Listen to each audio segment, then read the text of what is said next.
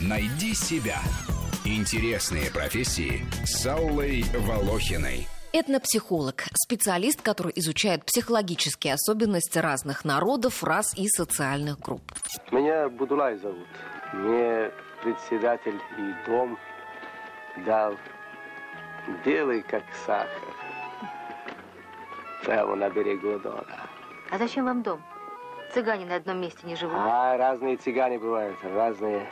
Этнопсихологи любят анекдоты про русского, француза и американца, или про немца, грузина и эстонца, ну и в таком духе. Не только любят, а возможно даже и сочиняют. В этих анекдотах как раз обыгрываются психологические особенности разных народностей или бытующие представления о них. Причем соседствующие народы любят посмеяться друг над другом. Французы над бельгийцами, испанцы над португальцами, шведы над норвежцами, русские над украинцами и наоборот. Чаще всего в анекдотах обыгрываются этнопсихологические стереотипы и некоторые специфические черты поведения этногрупп, причем в гипертрофированном виде. Эстонцы медлительные, французы скупы и любвеобильны, немцы педантичны, англичане чопорные, чукчи бестолковы, ну, лишь потому, что им непривычно жить в городе, они из тундры. Следующая остановка 8 марта. Чукча Ой, а раньше никак нельзя. Русские в анекдотах пофигисты и грубоваты, но честные и ловкие, а еще любят выпить.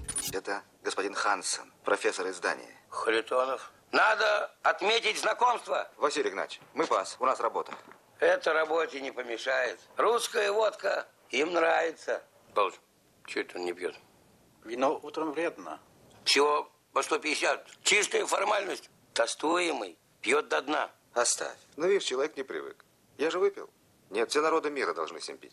Этнопсихологи изучают и такое явление, как этноцентризм. Это когда культура своей нации, расы или социального слоя и принятые в ней нормы, ценности и обычаи воспринимаются как естественные и правильные, а элементы других культур наоборот. Этноцентричные люди настроены общаться и сотрудничать преимущественно или даже исключительно с членами своей этнической группы и враждуют с другими. При этом одни психологи считают этноцентризм отрицательным социально-психологическим явлением, которое затрудняет общение между разными группами, а другие указывают на то, что он позволяет сохранять самобытные этнические черты и способствует укреплению связи внутри конкретной группы. Этноцентризм может быть использован как для этнической общности и преуспевания народа, так и для агрессивного национализма.